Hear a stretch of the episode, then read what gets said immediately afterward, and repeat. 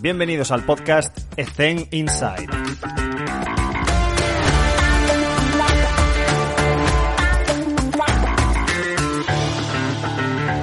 Muy buenas a todos. Hoy estamos con nosotros Enrique Alonso. Enrique, ¿qué tal? ¿Cómo estás? ¿Cómo te encuentras?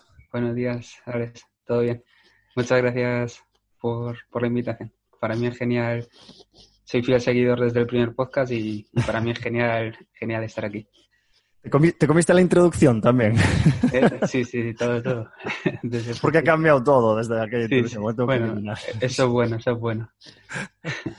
Pues es un placer, Henry, tenerte con nosotros en, el podcast y, bueno, una breve descripción para quien no conozca a Henry. Henry es estudiante, o sea, ha estudiado CAFID y fisioterapia, con, lo cual haremos alguna pregunta sobre ese binomio y, y, tiene, pues, experiencia en ambos, en ambos ramos, aunque se considera más un preparador físico que otra cosa, ¿no? Pero también ha hecho un máster en entrenamiento y nutrición eh, y ahora está con un máster de investigación y doctorando en el, en el INEF de Madrid. Y eh, me parece muy interesante también el tema de, la formación complementaria eh, como, bueno, no sé si llamar especialista, pero sí que te está interesando la rama de la formación, por ejemplo, en estadística, con, con el lenguaje de programación R, y me gustaría preguntar el por qué más adelante en la entrevista y porque es un perfil que no hemos tenido todavía en el, en el podcast y me parece muy interesante. Así que, bueno, actualmente eh, le gusta mucho la preparación física, ha estado de, becario como Apply Sport Science, entonces esa parte de experiencia también me interesa mucho y ayudando también en la, en la U18. Así que, eh, Henry, la primera pregunta, después de, siendo una persona tan joven y haber habiendo tocado tantas áreas de nuestro gremio, eh, ¿cómo es actualmente una jornada laboral en tu, en tu día a día? ¿Cómo sería una semana tipo? Bueno, ahora en este año, comparado con los 10 anteriores, es, es bastante tranquila. Mm. Mm, por las mañanas las suelo tener mm, libres, puedo, las tomo para mí, a veces madrugo, otras veces no madrugo, intento leer, hacer deporte. En el segundo semestre un día tendré que ir a, a dar clase a la uni, pero bueno, bastante, por la mañana es bastante tranquilo. Preparo, si acaso, eh, los físicos de, de, por la tarde, planifico un poco el día, porque nosotros empezamos a entrenar eh, justo a mediodía, a las dos y media, y ya, bueno, es, la logística es, lo que hay.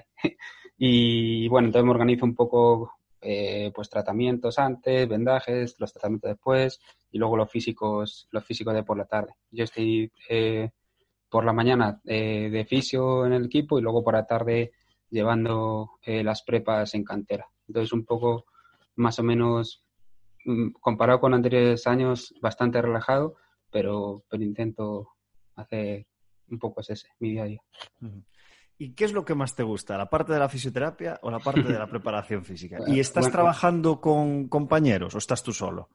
Eh, buena pregunta. mira, eso, por ejemplo, comparado, el otro día lo hablaba eh, con un amigo y comparado con, lo que he estado haciendo estos dos últimos años, eh, pues es, ahora es un poco un trabajo mucho menos eh, monótono y que mm. cada día va variando un poco.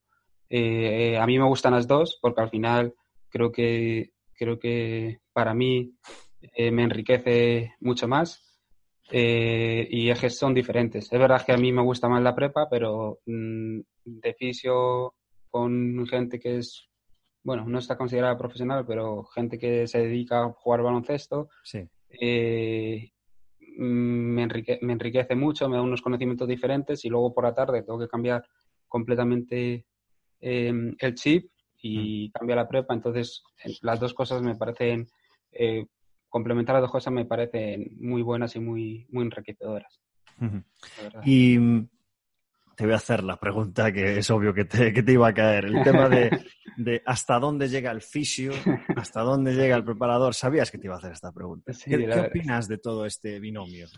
Eh, bueno, a, ver, al final mm, yo siempre digo lo mismo, que la línea está donde está la línea del, del conocimiento. Entonces, mm. yo, por ejemplo, siendo prepa y fisio, si hubiera seguido, que no lo sé, ¿eh? pero si hubiera seguido a lo mejor eh, durante otros cinco años en lo que estaba, que era muy específico de Sport Scientist, pues a lo mejor siendo fisio y prepa no estarían preparado ni para hacer de fisio ni para hacer de prepa, siendo fisio y prepa. Otra gente no tiene ni fisio ni prepa y puede ser muy bueno eh, siendo preparador físico sin tener la carrera. Otros pueden ser eh, CAFIDE y, se dedican a gestión y pueden no tener ni idea de, la parte de redactación. O sea, que al final eh, depende de, del conocimiento de cada uno. Es un poco mi opinión. Y, siempre, luego ya cuando nos metemos en, el mundo real y en la práctica, pues al final de la línea dependerá un poco de cada contexto, en cada contexto será diferente y, y un poco sobre todo sí que trabajar pues eso, en intentar en conjunto. Desde el primer día puede trabajar el fisio, el prepa y lo importante es que, que tengan comunicación. Pero al final la línea, pues para mí donde esté, donde llegue tu conocimiento y tus competencias.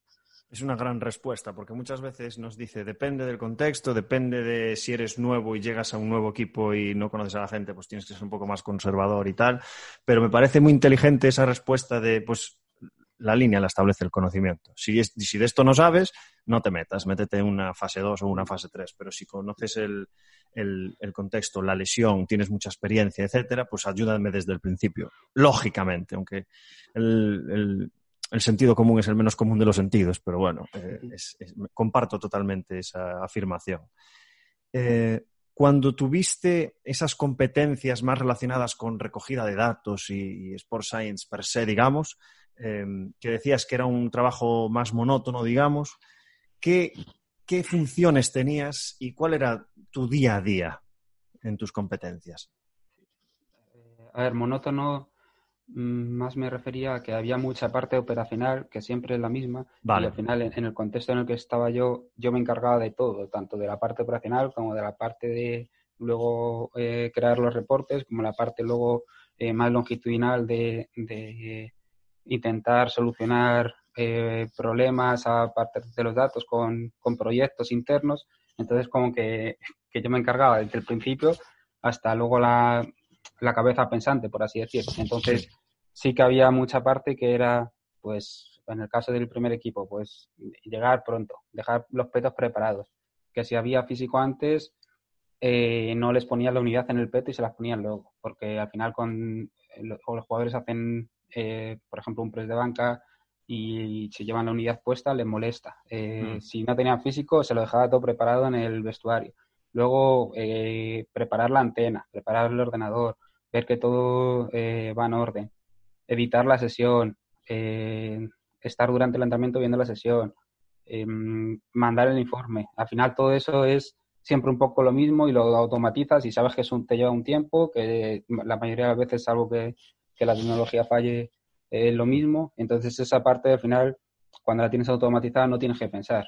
A eso me refería con, con que es más... Vale, entiendo. Luego, luego la, otra, la otra parte sí que pues eh, la conversación con, con los prepas, pues con, toda la gente de, los equipos, pues eso sí que sí que va variando y la va gestionando. Pero que en mi, en mi contexto, pues un poco por mi forma de ser, eh, yo era muy discreto, intentaba eh, siempre escuchar, que además con, con, la gente que está, con, con Juan y Sosa, todos los días aprendía algo y, y eso, intentaba ver un poco qué necesitaban ellos y, y, luego ya pues esa parte sí que era menos operacional, pues pensar cómo lo iba a hacer, si se podía hacer, si no, un poco manejar las expectativas y, y un poco ahí mi día a día sí que era todo el día ahí. Por eso te digo que ahora estoy más tranquilo. Pero un poco era eso. Y Mm, ¿Podrías compartir con nosotros de, la ingente cantidad de datos que te puede dar el dispositivo que estabas utilizando? No voy a decir marcas, salvo que la digas tú. Eh, ¿En qué datos te centrabas? ¿Cuáles son los datos que tú crees que pueden ser más interesantes para que le demos esa información al entrenador y le sea útil y tú puedas también incluso aplicarlo a nivel de prescripción de ejercicio en, pues en tareas de campo, en juegos reducidos, etcétera? ¿Puedes contarnos algo sobre estos datos recogidos y la importancia que le das a, a B o C? Sí, bueno, un poco al principio también vas por, la orientación eh, que te dice que te dice el prepa. Al final, si yo ahora voy a otro club y el, prepa me dice que quiere ver esto, pues lo normal, de primera seguramente le dé esa variable. A lo mejor luego, si yo no creo que eso sea lo adecuado, pues a lo mejor le reconduzco. Pero entonces, las variables que, que un poco utilizamos, lo expliqué un poco en, en, el webinar sí. Eh, este que, que, viste, nosotros la separábamos en orientación metabólica y, biomecánica, por así decir, aunque mm. todo biomecánico, pero, sí. pero un poco eh, metabólica entendíamos por distancia y distancia eh, alta intensidad, que nosotros tenemos el umbral en 18 kilómetros por hora. Al final nos dimos cuenta que si tú pones 21, eh, no recorren distancia de alta intensidad prácticamente. Mm. Eh, pero bueno, eso es otro, es otro tema. Y, luego biomecánicas, pues aceleraciones, desaceleraciones, esfuerzos explosivos, que los englobamos, eh, que, que, tienen cuentas saltos y cambio de dirección. No, perdón, saltos no, cambio de dirección, aceleración, desaceleraciones, saltos aparte y, un poco eso. Las separamos en, metabólicas y biomecánicas. Intentábamos, sobre todo en, cantera, que es donde eh, más impacto y, sin duda eh, fue, fue genial, eh, sí que intentábamos decir qué tareas en función del día de la semana eran más recomendadas un día y otro, pero básicamente lo separamos en eso. Luego también, bueno, la, Catapult te da un, te da un parámetro eh, que era simetría y bueno, sabiendo que no era muy válido la forma en la que lo sacaba, eh, lo estábamos trasteando también hmm. y porque veíamos que cuando se salía de la normalidad de, la simetría, que, había mucha variabilidad, pero el jugador solía reportar eh, alguna molestia, entonces bueno, también eso lo estábamos explorando y siempre intentamos pues explorar más cosas, pero los parámetros del día a día eran siete, que al final eran eh, player load más que distancia porque están muy relacionadas y cuando jugábamos fuera no, teníamos distancia porque no teníamos las antenas y luego y luego aceleraciones, desaceleraciones, saltos y, esfuerzos explosivos, un poco un poco esas. Y teníais otra variable que, que, me sorprendió porque no lo había escuchado nunca, que establecíais también la complejidad o la intensidad de las tareas en función de dribbling o no dribbling. ¿A qué te referías con, con esta variable? Ah, bueno, eso era un poco Em, eh, a ver, dentro de una de la batería de tareas que nosotros teníamos, luego los condicionantes pues eh, pueden hacer cambiar esa orientación. Entonces, al final, si dribbling me refería a, con bote, o tareas en las que la Tareas en las que limitas el número de botes. Sí, vale. eso es. Y un poco eso. Que, que, cada vez que lo limitas, ¿qué tiene? Un componente más alto de estrés biomecánico. Sí, correcto. Hay más aceleraciones, aceleraciones, cambio de dirección. Vale. Y aunque lo has comentado, el tema de qué orientación de carga darle predominantemente a una sesión durante la semana, el match day más uno, más dos, etcétera, eh, ¿Cómo, cómo, cómo, nos puedes ayudar a la gente que no ha trabajado nunca con, con, estos dispositivos y no tiene esa información? Aunque bueno, si buscas en, en, los papers, pues te aparecerá. Pero a nivel práctico, así muy, muy resumidito, si se puede hacer, eh, ¿cómo le orientaríamos la carga o la predominancia de la carga o las intensidades de esa sesión en una semana tipo con uno y luego con dos partidos? Esa diferencia de si estás en doble competición. ¿Sabes? Sí. Eh, justo decir eso, que, dependerá un poco del contexto. Al final, mm. eh, un partido a la semana, eh, siendo por ejemplo el sábado, sí. pues nosotros, pues bueno, nosotros no, porque nosotros no teníamos ese contexto, pero más o menos lo que haría sería, pues lunes a lo mejor un, el día de más uno, mm. un día más biomecánico, en el que con ejercicios media pista, de tiro, de técnica individual, eh, y luego el día más 2 y menos 2 metería algo más, eh, porque nosotros teníamos, por ejemplo, el miércoles libre, entonces el, martes y el jueves metíamos mucha carga metabólica. Y, luego el viernes era eh, más mixto, pero sobre todo muy específico al, al 5x5. Entonces, un poco al final era el lunes, pues ejercicios de media pista, técnica individual, tiro, martes y jueves, pues ejercicios con transiciones, en el que haya contraataques, en el que haya eh, por lo menos cuatro o cinco campos de ida y vuelta. Eh, si es ventaja para atacante para favorecer el balance mejor, pues un poco, un poco eso. Y ya el jueves, o sea, el, viernes, perdón, eh, pues mucho 5 para 5, con cosas específicas del, pues si haces scouting, pues del, del rival.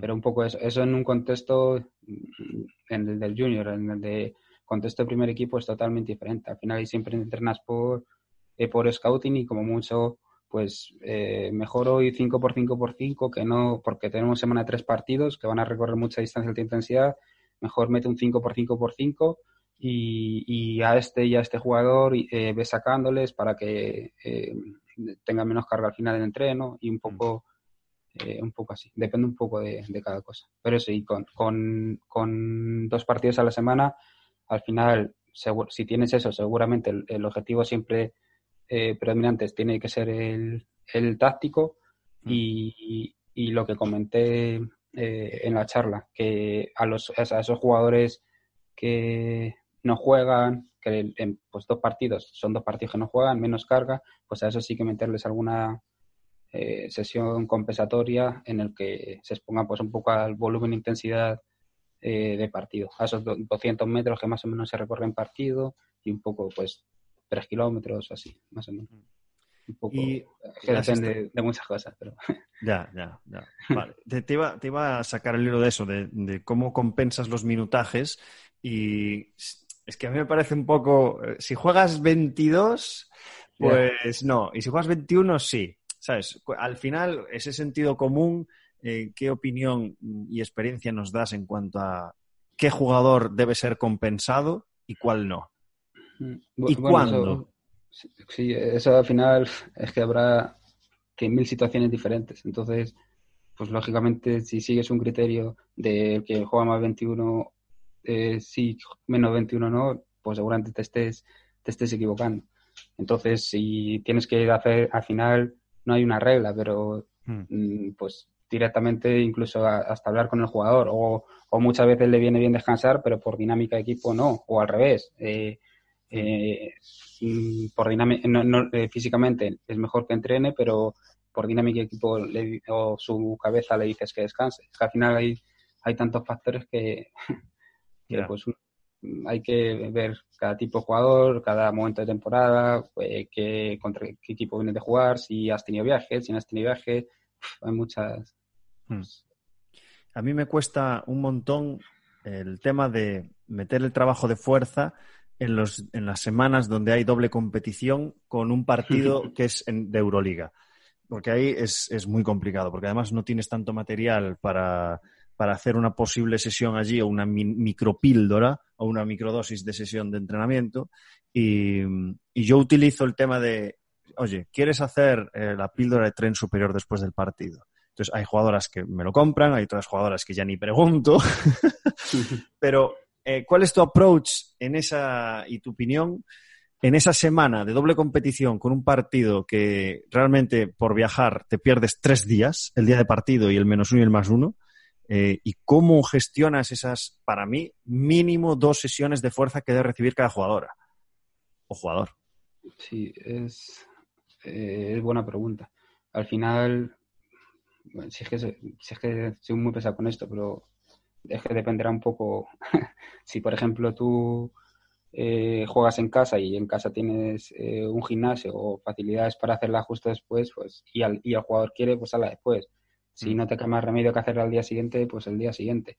Si eh, juegas fuera, pues igual. A lo mejor si llegas a las 5 de la mañana, pues a lo mejor es mejor descansar y no, mm. no meter esa... Es que por un Poco, un poco depende, ya te digo que en el contexto, por ejemplo, de, del primer equipo, a veces escuchabas como a un jugador le decía al preparador físico, si es que llevamos nueve días que, que llevamos sin tocar el gimnasio, y es que no, no puedes, o sea, no puedes y, y pues un poco hay que buscarse las, las, las castañas, como se dice, y pues con cada jugador, pues con algunos podrá meter tres sesiones de fuerza a la semana, con otros dos con, y con otros uno y con corchos Entonces un mm. poco, un poco desde luego, nuestra prioridad tiene que ser la recuperación en esos equipos que están. Justo, al, final, lo que es eso, creo que, de hecho, creo que Lorena lo, eh, lo dijo no en el podcast, pero en, si lo pones en Google sale, y que ella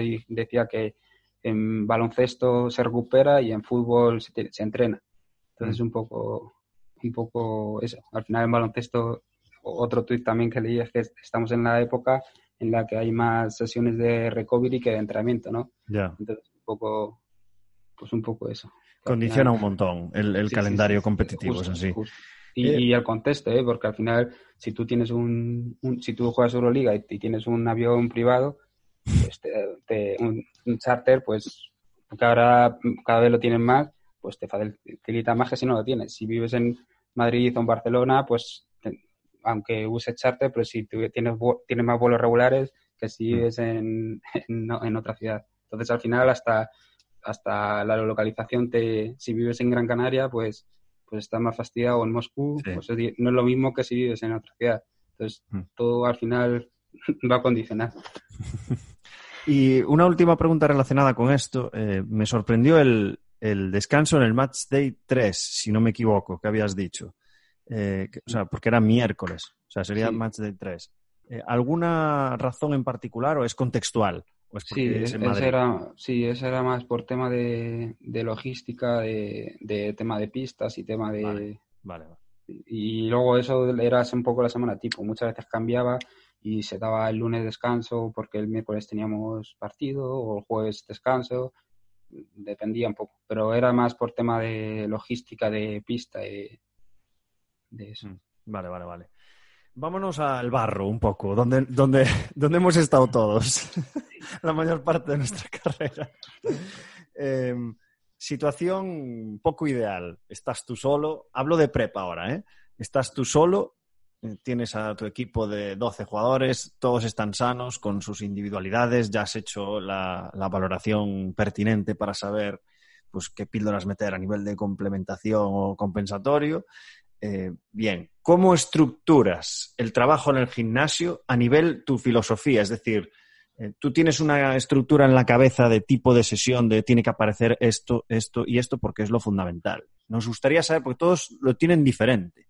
Me gustaría saber cuáles los, los fundamentales para ti, que tienen que estar siempre.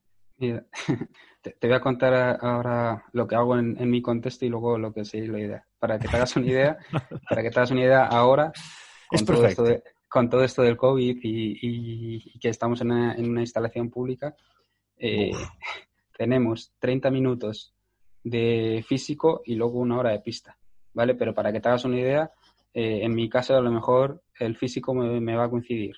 Eh, un cadete en una pista, otro cadete en otra pista, que no se ah, pueden juntar. ¿No tienes gimnasio? No, no, de momento todavía no. Que no se pueden juntar, que la lona tiene que estar subida, pero que no pueden estar juntas de pista. Entonces, al final tengo a 12 tíos en una pista, a 12 tíos en otra, eh, y, solo, y estoy yo para llevar la, la prepa en 30 minutos. Entonces, al final, pues, ¿cómo lo suelo hacer? Pues, pues digo, vale, pues si son tres sesiones, eh, martes suelo hacer pues eh, movilidad 15 y, core 15 o, o, sí, algo suelo hacer eso. Luego la siguiente, eh, no, perdón, perdón, meto movilidad fuerza, core fuerza, dos de fuerza y el viernes suele ser algo más, más específico de pista. Pero claro, al final pues tienes que estar en una pista, explicas cuando puedes un poco lo que tienes que hacer de core, te vas a la otra y, le, y te pones a hacer la fuerza, aunque y luego cambias y haces con uno fuerza y con el otro corre. Al día siguiente, pues un poco igual, les explicas a unos la movilidad, te pones con los otros, luego cambias, estás 15 minutos con un grupo y los otros 15 están por su cuenta, intentas al final, eh, pues, en este caso, pues decirles ejercicios y tareas eh, que dominen y que hagan bien, pero un poco al final, ahora en este contexto, como la estructura es así. Hago movilidad un día con fuerza, eh, core un día con fuerza también, la fuerza suelo variar, un día hago bilateral, otro asimétrico, unilateral, en diferentes planos y, y sin material, claro, no tengo gimnasio. y, y, luego el viernes, pues suelo seguir un poco la misma dinámica, pero más, más más expresivo, un poco pliometría básica y un poco, un poco así. Pero claro, eso... Sobreviviendo, ¿eh? Madre mía. o sea, bueno, y al final, ahora después de todo el verano, del confinamiento y tal, pues bueno, un, dos meses puedes sobrevivir con, si trabajas de céntricos isométricos, acondicionamiento general, puedes sobrevivir. Pero en, en diciembre No sé, no sé, bueno, no sé qué. Necesitas meter cargas, cargas altas, está claro. Sería lo, sería lo óptimo y tienen que chupar hierro ahí, es, evidente. Em, ¿Y ahora cuál sería lo ideal para ti?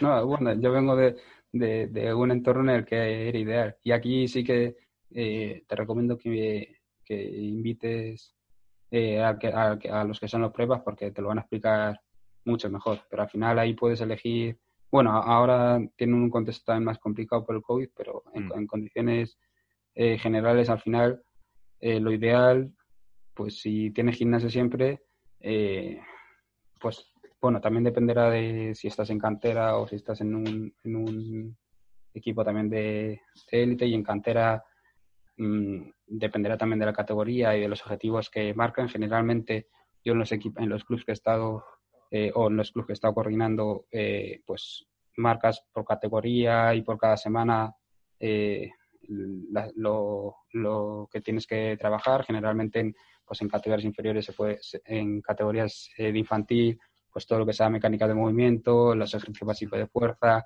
eh, todo lo que sea de coordinación, eh, de movilidad. Eh, luego, a medida que subes más a, cadete junior, pues ya ir metiendo a, a, sus ejercicios de fuerza, ese peso, pues un poco al final de esto podemos hablar, pero, pero un poco eso, de, ¿Cómo estructurarla? Pues es que depende. Yo te he dicho ahora cómo, cómo lo he hecho en mi contexto. En otros contextos, pues, hmm. pues variaría. y es lo que nos interesa, tu contexto, tu opinión y tu experiencia, porque es, diferente para cada uno. Así que... ahora es una locura, pero bueno. y vamos a darle también otra estructura, si podemos, a, a los que están en el barro. Eh, a la hora de monitorizar. Ya no tienes GPS, ya no tienes encoders, ni tienes plataformas de fuerza, aunque bueno, te, lo podrías permitir, pero imagínate que no tienes nada. ¿Cómo y qué utilizarías para monitorizar a tus atletas sin volvernos locos, claro? Sí, eh, buena pregunta. Eh, bueno, ahora nosotros, por ejemplo, en el, en el Plata usamos duración y RP. Entonces, desde el, punto de, desde el workflow mm, más fácil para mí y para los jugadores, como lo hacemos es con una lista de difusión en WhatsApp, que es importante que todos los que vayan a recibir el mensaje te tengan guardado.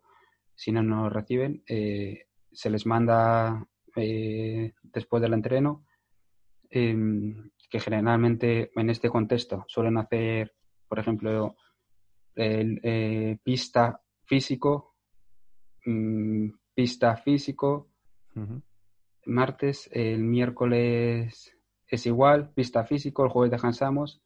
Y el viernes eh, físico pista, igual, es por motivos de, logística. Entonces se les pasa el cuestionario después del de pista y después del de físico, porque al final ellos, por ejemplo, hoy que es lunes, pues tienen entreno de pista, cuando acaban, yo directamente ya, porque suelo estar eh, liado tratando a algún lesionado o lo que sea, eh, cuando escucho que acaba el entreno, cuando estoy en pista y veo que acaba, les mando el mensaje, ellos tienen ahí 15, 20 minutos, rellenan el RP en el móvil porque en el cuestionario, que, es un cuestionario de Google, y, luego después del gimnasio otra vez. Yo uso, yo uso escala eh, 1-100 porque creo que al final es más fácil que, que, luego en realidad en mi base de datos la reduzco a 10 para tratar un número más bajo pero la pregunta a la que le llega al jugador es de, 1 a 100. Para el final, al ser una escala más amplia, eh, creo que es más fácil eh, ser más preciso, porque al final eh, 6-7 te puede parecer muy cerca, pero 60-70 ya no puedes decir 62, que también puede decir 6,2, pero bueno, eh, un poco eso. Uso de 1 a 100, de, se les pasa por lista de difusión por WhatsApp un cuestionario, eh, solo una pregunta, no hacemos diferenciado. Y ¿Qué pregunta, es? ¿Qué eh, pregunta le haces? ¿Cómo ha sido la intensidad del entrenamiento? Y ahí solo poner un apellido. Cuando es gym, gym, cuando es pista, pista y, cuando es partido, partido. Eso es lo único que cambio. Y, un poco suelo hacerlo así. Y con el, eh, al final, al final del día tengo la, el RP duración de pista, RP duración de gimnasio y, y luego un poco hago, tengo lo mismo que tenía en el anterior club. O sea, lo mismo dashboard, todo, todo igual. Pero claro, con duración y con, con, con SRP, eh, no con 180.000 parámetros. Vale. Pero, pero tengo prácticamente lo mismo dashboard. O sea, el de los que enseñé un poco en el webinar. Eh, siempre miramos cuánto ha supuesto respecto a su normalidad Hmm. Eh, que luego el debate de mirar la normalidad puedes mirarlo por tipo de día o simplemente compararlo con entrenamiento. Depende un poco, pues, por ejemplo, en contextos en los que juegas dos, tres partidos a la semana, eh, yo creo que es mejor mirarlo, compararlo con entrenamiento, no por tipo de día, porque al final tienes 100.000 tipos de día diferentes, porque cada semana es diferente y al final tienes poca muestra si lo comparas con tu tipo de día. Mm. En, en, contextos que hay un partido a la semana, a lo mejor ahí sí que tiene más sentido compararlo con día de partido más uno, más dos, eh, por cada tipo de día. Mm. Pero aquí no lo hago por tipo de día, lo comparo con entrenamiento o, o con partido, depende un poco de lo, de lo que se quiera.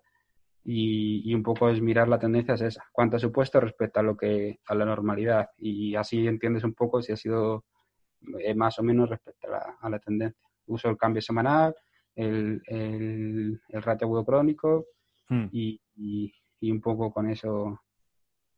Vale. Y en cuanto a mm, los reportes, eh, me gustaría que, porque te, pedí opinión de forma personal cuando acabé la webinar porque me gustó un montón, eh, que compartieras con nuestros oyentes cómo haces los reportes, cómo gestionas esos datos eh, voy a enlazarlo con lo que comenté al principio de por qué te estás, eh, por qué te está interesando tanto esa rama de programación o manejo de datos y cuándo y cómo le das esos reportes al entrenador y con qué frecuencia, pues semanal o lo que sea. Buena pregunta. Son muchas preguntas, si no te las repito después. en, el, en, el, en, el, anterior contexto, eh, lo que hacíamos al final era y nosotros separamos los reportes por reportes eh, rápidos y instantes y reportes más longitudinales, mm. entonces más elaborados. Entonces, todos los días después de la sesión eh, se sacaba uno para el prepa entrenador, o sea, tres informes, prepa entrenador y jugador, y cada uno pretendía un poco, tenía un objetivo diferente.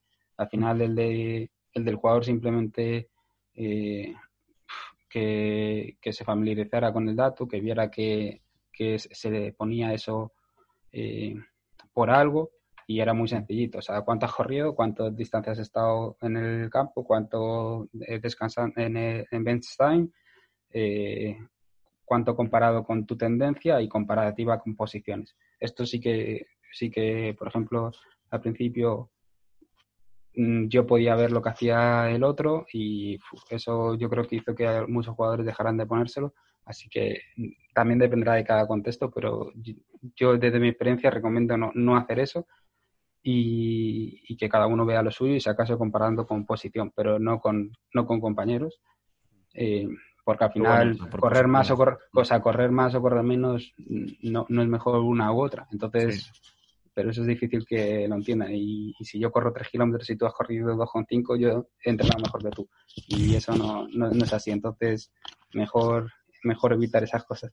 Y bueno, un poco era, era eso. Eh, tres, tres, reportes rápidos para simplemente descriptivo, para ver cómo ha sido eh, la sesión respecto a el contexto específico, lo que he comentado antes, ver si alguno se ha salido de su asimetría, si alguno eh, generalmente es lo que, lo que expliqué en el webinar eh, que nosotros nos dimos cuenta que cuando si era un entrenamiento intenso, por ejemplo, que en el que todos los jugadores debían estar por encima de su normalidad, había alguno que, que bajaba o tal, y eso hay un paper, mm, no me acuerdo de los autores, pero hay un paper que, que relacionaba eh, la disminución en el CMJ previo al salto, de, eh, disminución de respecto a su normalidad en el CMJ previo al salto con disminución de player load. Entonces, nosotros en Readiness no hacíamos CMJ, pero sí que vimos que, cuando un jugador estaba por debajo de su tendencia eh, un día o varios días seguidos y no debería ser así, mm, pues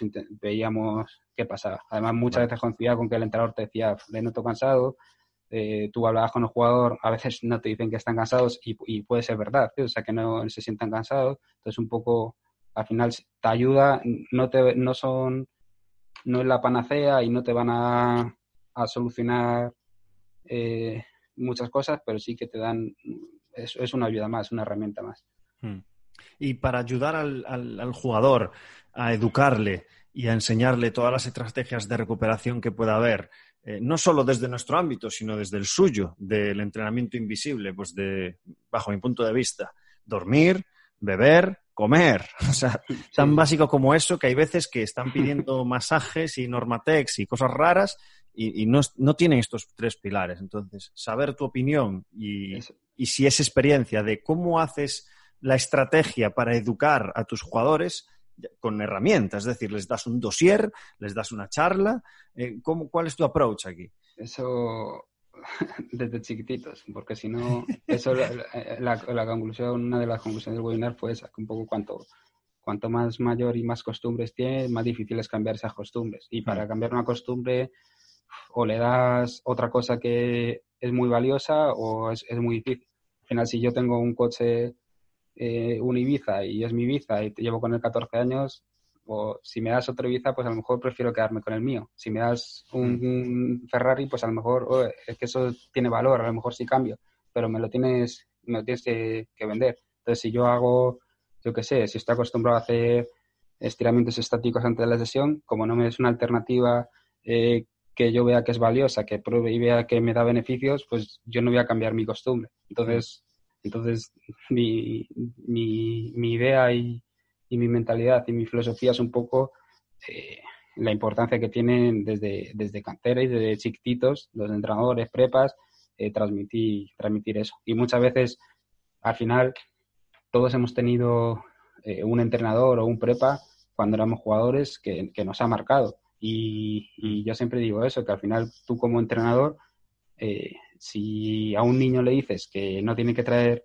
una palmera de chocolate después del entreno y que tiene que merendar eh, un, o en vez de un zumo eh, de brick, pues que mejor tome fruta o que se lo haga natural, pues si tú se lo dices, si se lo dices a nueve niños, pues a lo mejor eh, uno no lo va a hacer. Y si no lo hace seguramente sea por, por sus padres, por el contexto de sus padres, ya sea por educación, por contexto económico, pues no lo hagan. Pero seguramente los otros dos vayan al padre y le digan, oye papá, no me compres palmera de chocolate, no me compres un zumo y dame fruta. Y, y si ya consigues eso de, nueve niños que entrenas, que uno lo haga, ya ha conseguido mucho. Entonces, mi, mi idea para cambiarlo es eso, desde, desde pequeños eh, educarles en eso. Y muchas veces el entorno que tengan luego con su familia no va a favorecer a lo que tú le dices. Pero, pero es que es así. Al final no es, lo que hay. Y al final cada uno es, es el cúmulo de, de los entornos en los que está. Entonces, desde tu parte tienes que intentar transmitir eso, aunque luego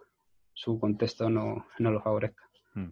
Cada uno es hijo de su padre y de su madre, está clarísimo. Eso, Sí, perdona. lo que se suele decir, ¿no? Que al final el entorno va a determinar más de, de lo que te vas a morir que, que lo que hmm. hagas tú. Entonces, hmm. un poco...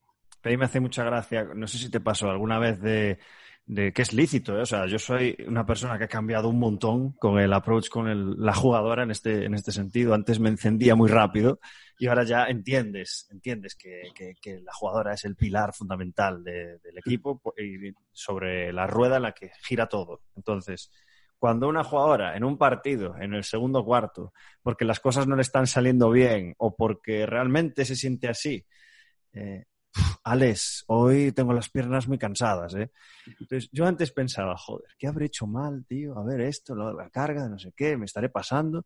Y realmente, claro, todo esto que acabas de comentar de lo que influye en el rendimiento de una jugadora o jugador, eh, si no está ahí a nivel educativo desde el principio, ya no digo ese año, sino durante, que, no forma parte de su cultura de take care of your body, como dicen, pues va a repercutir negativamente. Entonces, yo lo que hago es un cartel de, que aún no lo pegué, pero lo pegaré, de, eh, ¿estás cansada? ¿Tienes las piernas que no van con chispa?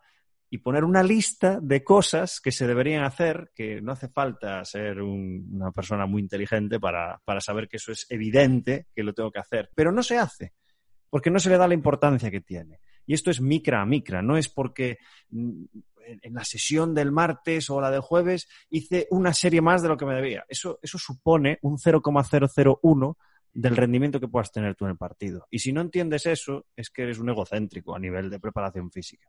Porque la incidencia que podemos tener es mínima si estamos en un contexto de doble competición donde tú tienes un límite de, de, trabajo con las jugadoras. Evidentemente, si me das una jugadora dos semanas y no compite ni entrena en pista, claro, eh, mi approach es completamente diferente. al final, Dime, dime. Sí, sí al final la realidad es que es un deporte colectivo en el que aquí eh, gana el que más puntos mete y, muchas veces, pues físicamente mm, cada vez más importante y todos sabemos la importancia que tiene, pero muchas veces no es que no te hace ni, ni, ganar ni perder. Y, y, pues claro que si eres ciclista, que si eres de otro deporte más cíclico o en el que el rendimiento es mucho también mental y, y, muchos otros factores, pero en el que un alto porcentaje es físico y lo que haces y lo que te cuida de tu cuerpo, pues ahí sí que el deportista va a ir a preguntarte qué tiene que hacer. Pero en deportes colectivos, pues es más, oye, tú, tú sabes lo que tienes que hacer. Si no lo haces, sé consecuente con, con lo que haces. Luego no, no vengas a pedir explicaciones. Y entonces, un poco tienes que transmitirle, ver qué balas gastar y con quién y con, eh, con qué y cómo. Decir, oye, esto no lo hagas o hazlo, pero es posible que pase esto. Entonces, un poco hmm. es más difícil. Y, y, es lo que te digo, que al final mm, la preparación física no es. O sea, no, no digo que no sea importante, ¿eh? que, pero que, que, en un deporte colectivo hay, hay, hay tantas cosas que, que es normal que, que ciertos jugadores no le den la importancia o hmm. no, Claro, que no, se me malinterprete, pero te lo, voy a poner así de exagerado. ¿Qué prefieres? ¿Hacer una buena sesión de entrenamiento de fuerza el jueves jugando el sábado versus que no duerma el día anterior al partido? ¿Qué es más importante? Claro, es que tenemos que ir a, Además, lo dijiste tú en la, en la, webinar. hay que evitar el reduccionismo, ¿sabes? Porque en este contexto todo, es importante. Pero si cae un pilar, pues va a ser un 0,01 porcentaje de rendimiento. Si el, que, si el que no ha dormido es porque se ha ido de fiesta, se la ha pasado bien, y luego hay, jugadores que hacen eso y que, y que luego rinden. entonces, Pero porque está adaptado a esa carga. bueno, o sea, que al final, por eso te digo, y, no, si ha sido porque acabas de tener una niña y, y te has estado dando la noche llorando y no has dormido por eso, pues entonces al final es un poco, pues, pero esto lo explicaste tú muy bien, porque decías, el doctor va a decir que es el problema. Ah, el jugador dice que es porque tal. Esto, explícalo, por favor, porque lo explicaste genial. Nada, un poco la, eh, la conclusión que, puse era un jugador eh, se lesiona en el partido de bíceps femoral, por ejemplo, y mm. que el Sport Scientist dice, eh, claro, si tiene un ratio agudo crónico de 1,32, de ¿cómo, ¿cómo, no se iba a lesionar? ¿No? Y, que luego el nutricionista dice, si es que si se hubiera tomado el recovery eh, el, ayer y, comiera bien, pues no se habría hecho nada. Y el, el fisio dice, joder, si todos los días hacemos eh, ejercicios de, movilidad de dorsiflexión y de cadera, no entiendo por qué, por qué se ha lesionado. Y el psicólogo dice, joder, si es que no estaba pasando un buen momento con, su pareja, tenía la, la cabeza en otro lado. Y luego al final el jugador está pensando, si es que no tendría que haber salido eh, de fiesta ayer, ¿no? Entonces es un poco eh, el ejemplo es, es la realidad. Eh, o sea, es un poco un ejemplo tonto, pero que transmite un poco, sí, eso, hmm. la, la, idea, la realidad. Que es así, es así. El conocimiento, no, o sea, conocimiento es poder, mentira, tío.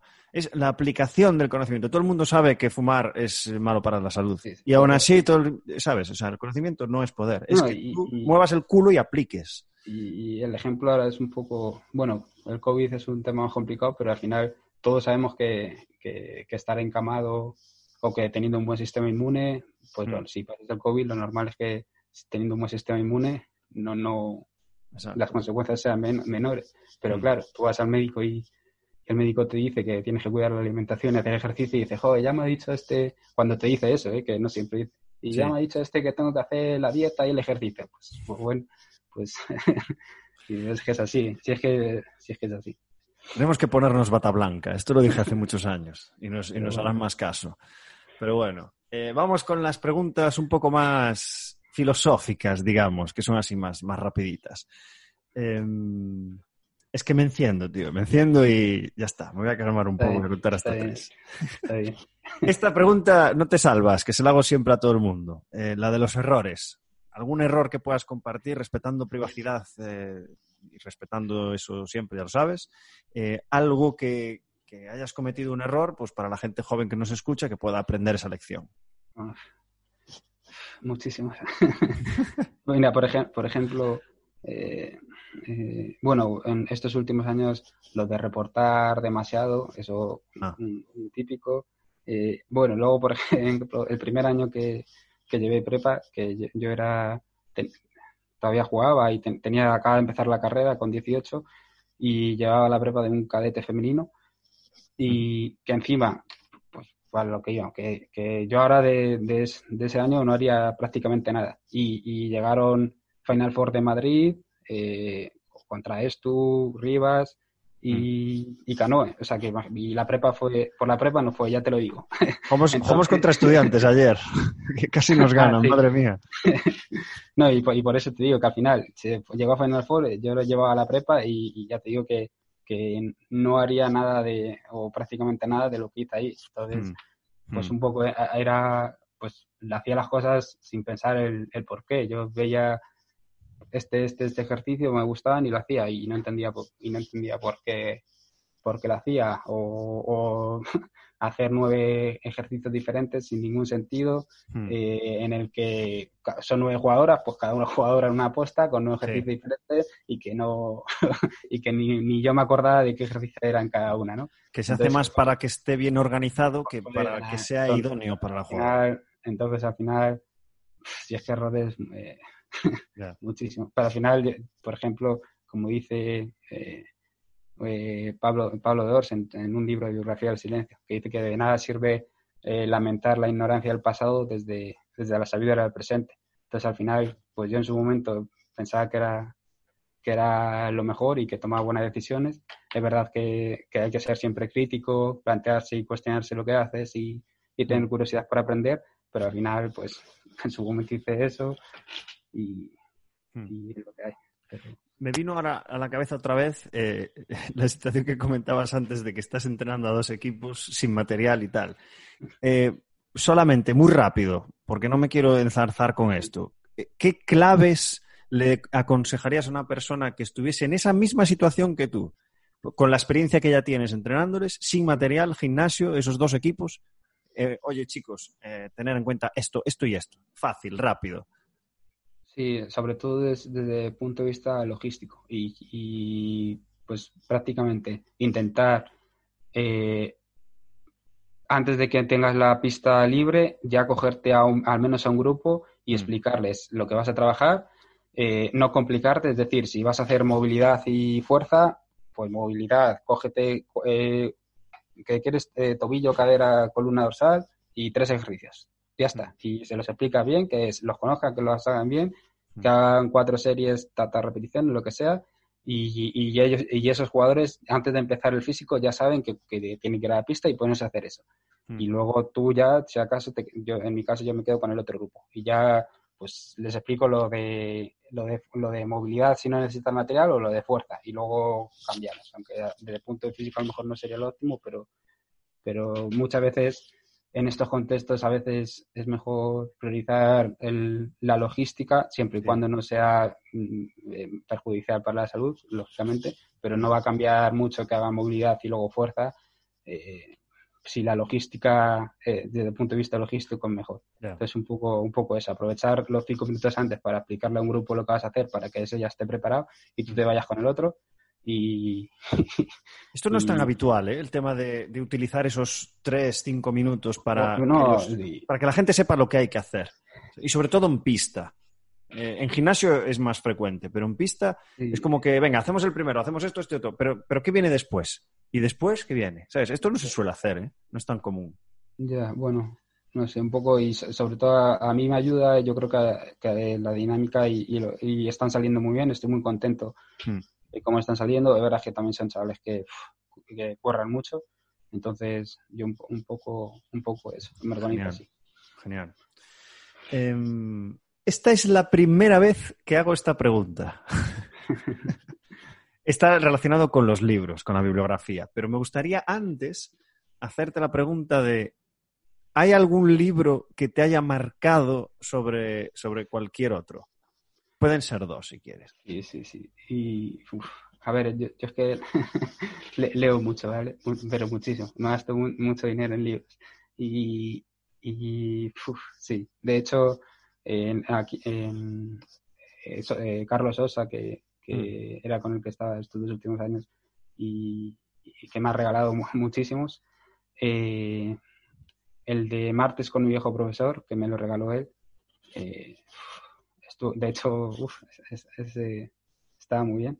Eh, el de bueno, el de biografía del silencio de Pablo Dors, ese me, lo he leído dos veces, también está bien. también me regaló el de hace poco el de Los Asquerosos, de, de, Santiago Lorenzo, que al final todos esos te mandaban el del el Mundo Amarillo, era de, Albert Espinosa. Todos esos al final mandan un mensaje muy claro, lo transmiten de una forma muy, muy buena y, no sé.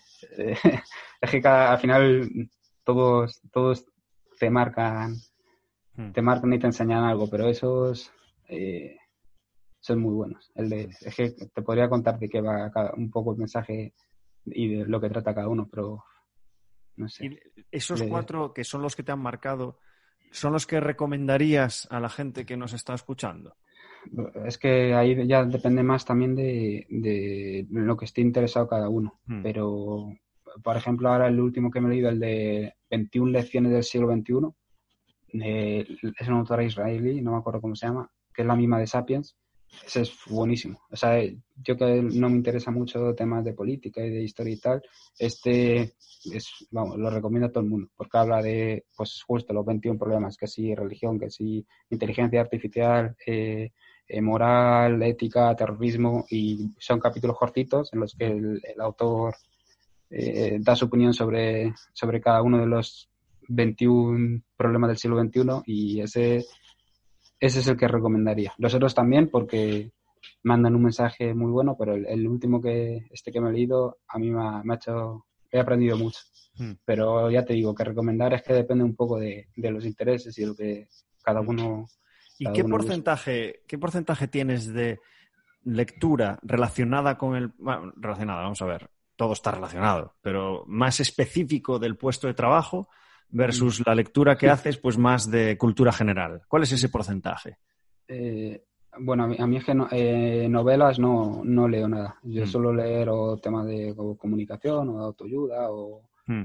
biografías y, generalmente me suelo leer o dos o tres al mismo tiempo. Entonces uno, uno sí que suele ser de específico de deporte, por ejemplo, mm. con el de, eh, de prevención de lesiones este de la Panamericana que ha salido hace poco de, de Salón eh, también estoy con el de Cirulo, que no me lo había leído. Y, luego estoy con, bueno, con un otro que no tiene nada que ver. Entonces, un poco, pues ahí, a ver, es que justo ahora estoy con todo el confinamiento y verano, pues la mejor época para leer, pero pero pero eso quería ir el tema de leer ah, bueno sí. no no eso que suelo leer sobre todo por lo menos dos y uno suele ser específico y otro no. Un mm. poco o sea eso es lo que y cuando me apetece porque al final uno específico tienes que estar concentrado y, yo con boli y lo subrayo y lo tal, lo interiorizo y entonces un poco en, qué momento esté siempre lo llevo en la mochila y, cuando o uno u otro, el que me apetezca un poco. Eso te quería comentar. Imagínate que hay una persona que te está escuchando ahora mismo y dice, joder, es que voy a tener que empezar a leer. ¿Cuándo es el momento de leer? ¿Les aconsejas protocolizarlo, alguna rutina o simplemente lo que acabas de decir, llévatelo en una mochila? Yo, es que si, hago rutina no, no, la cumplo. Eh, yo, por ejemplo, a ver, es que leer va por, va por rachas y, hmm. intentar, si es que ser curioso, intentar, si eres curioso y quieres aprender, pues te va a salir solo. En cualquier, si lo llevas en la mochila, pues llegas 20 mm, minutos antes y no tienes que hacer nada, pues te sacas el libro y te pones a leer. Hmm. Eh, por la noche antes de dormir, pues te pones a leer. Eh, un poco, hmm. es verdad que es más difícil que, por ejemplo, en caso de podcast, pues que también es buena forma de, aprender, pues es mucho más fácil. Que, que, al final pones a leer cuesta más. Pero un poco eso. Por las mañanas yo que tengo la suerte de tenerlas libres, muchas veces me levanto y, y me pongo a leer. Entonces, un poco cada uno que busque eh, que busque cuándo. Que no quiere decir que haya que leer, ¿eh? que también se puede aprender mucho de, de otras muchísimas cosas sin leer. O sea, que tampoco, que si no, no te atrae leer, pues no, leas. Escucha podcast o lee Twitter o lee paper. O Al final, el, problema es cómo filtrar la información y cómo elegir lo que, lo que funciona para ti. Muy bien, Henry. La, última pregunta es la, de siempre, que es ¿qué consejo le darías a tu yo de 20 años? Eh, eh, si es que pues es un poco lo que, lo que, lo que comentaba antes de los errores, eh, que al final dices, nada, tendría que no haber hecho esto, tendría que no haber sido tan vergonzoso, no haber tal, y al final, pues eso, que de, nada sirve lamentar lo que he dicho antes, la, ignorancia del pasado de la seguridad del presente, que al final todo lo que... Mira, por ejemplo, hay, hay, hay una novela, o sea, una novela, no, una fábula, eh, que seguramente la conozcas, que es una historia de un campesino chino pobre que vive en un establo y vive de un caballo. Y, el caballo se levanta una mañana y el caballo no está. Y, ven que no está y los vecinos se acercan y dicen, joe, eh, qué mala suerte. A lo que el, campesino responde, mala suerte, buena suerte, eh, quién sabe. Entonces, al día siguiente, eh, el caballo vuelve y no solo vuelve él, sino vuelven con cinco caballos más. Claro, cuando los vecinos se enteran, se acercan y le dicen al campesino, ¡joe! ¡Qué buena suerte! A lo que él contesta, eh, buena suerte, mala suerte, quién sabe, Entonces, al día siguiente, eh, el hijo del campesino, como los caballos eran, eran salvajes, se pone a, adiestrarlos y en una de estas se queda solo y se, y se fractura el brazo. Cuando los vecinos se, se enteran, se acercan y dicen, ¡joe! Qué, qué mala suerte! A lo que el campesino responde, mala suerte, buena suerte, eh, quién sabe, ¿no? Y entonces al día siguiente se declara la guerra, la guerra en China y, el ejército se pone a reclutar a todos los, jóvenes. Cuando llegan a casa del campesino y ven que tiene el brazo fracturado, dicen, no, no, a este no nos lo llevamos. Claro, cuando los, campesinos, eh, los vecinos se enteran, le dicen, joder, qué buena suerte. A lo que él vuelve a contestar lo mismo, ¿no? Buena suerte, mala suerte, eh, quién sabe. Entonces, un poco eh, esto es lo mismo. Al final, errores o consejos al niño, al yo de 21 años, pues es que no, porque nunca se sabe al final lo que haces, nunca se sabe qué consecuencia va a tener. Entonces, al final, pues sí, ser curioso por aprender, intentar eh, ser buena gente, eh, ser puntual, eh, siempre. Mi consejo, por ejemplo, a mí que me fue muy bien llevar prepas desde, desde que empieza la carrera. Si puedes llevar una prepa eh, en condiciones precarias, pues lo normal es que luego cuando acabe la carrera, pues no te ofrezcan tantas condiciones precarias. Eh, pues eso, ser humilde, mm, tener curiosidad, pero al final lo que te digo, que, que a mí yo, eh, es que ninguno, porque al final pues eso, la, historia un poco, que somos consecuencia y, nunca se sabe si lo que, qué consecuencias lo que hagamos, qué consecuencias eh, va a tener. Entonces, un poco, un poco eso. Me parece una genial reflexión. Me viene a la cabeza muchas, muchas respuestas de, que, han dado compañeros de profesión en el podcast relacionado con disfrutar del camino. Que lo escuchas y, y no lo escuchas. ¿Sabes? Porque lo das por obvio, sobre todo gente joven. Pero recientemente me ha pasado hablando con, no sé cómo decirlo sin que se sepa quién es, pero con una persona que es muy influyente en nuestro gremio, digamos, que le preguntas, hablas con él, tal, muy bien, muy bien, tal, tal cual. Y cuando acaba todo y le preguntas, ¿y a nivel personal qué tal? Bueno, eh, a ver, mal, pero ¿cómo mal? y un compañero mío le pregunta, ¿pero vale la pena? Y se queda en silencio y dice, no lo sé. ¿Sabes? O sea, nosotros estamos en una profesión en la que, salvo que estés en la élite, élite, élite, élite de un deporte mayoritario, o sea, el cerco es, estrechísimo, eh, vas a poder no solo vivir de ello, sino que te cambie la vida, posiblemente. Pero el resto, la, vasta mayoría de nosotros, me incluyo, tienes que disfrutar del camino, que parece una obviedad, pero si no estás haciendo lo que te gusta, eh, lo vas a pasar mal y no merece la pena. Porque yo estoy en un deporte minoritario, es decir, estoy en básquet, pero estoy en femenino. Y lamentablemente no son los mismos medios que en masculino. Y masculino igual, o sea, eh, mis compañeros de profesión en, ACB están no con condiciones precarias, pero no te cambia la vida. Entonces, más vale que disfrutes de ello. Entonces, esa reflexión que acabas de hacer, creo que hay gente que la habrá escuchado y habrá dicho, bueno, ya, ya lo sé. No, no, no lo sabes. No sabes, porque la gente que tiene mucha más experiencia que tú lo dice por algo. Y este es uno de los motivos por qué me lo dijo esta persona, ¿sabes? Sí, a mí, lo, comparto. eso eh, eh, Juan y Sosa me lo, decía, lo decían siempre. Si es que hay que disfrutar del día a día. Hoy no mm. sabemos qué va a pasar mañana. Exacto. Hoy hay que pasarlo bien hoy. Sí, sí, sí. Sí, siempre decían eso. Me ha encantado esta entrevista, Henry, y, y, el final mucho más, porque hace, hace reflexionar y te hace plantearte las cosas. Así que Nada, un placer haber estado este tiempo contigo y que nos hayas cedido tu tiempo, que es lo más importante que tenemos, nuestro tiempo, que no nos lo devuelven. Y, nada, espero que te vaya muy bien en lo, en lo, profesional, pero sobre todo en lo personal. Así que muchísimas gracias, Henry. Gracias, gracias a ti, Alex, y de verdad que, enhorabuena por, por el podcast, porque es el, valor que, que estás dando a nuestro gremio es, es genial, la verdad. Así que, así que enhorabuena y muchas gracias. Muchas gracias a ti. Un saludo, Henry.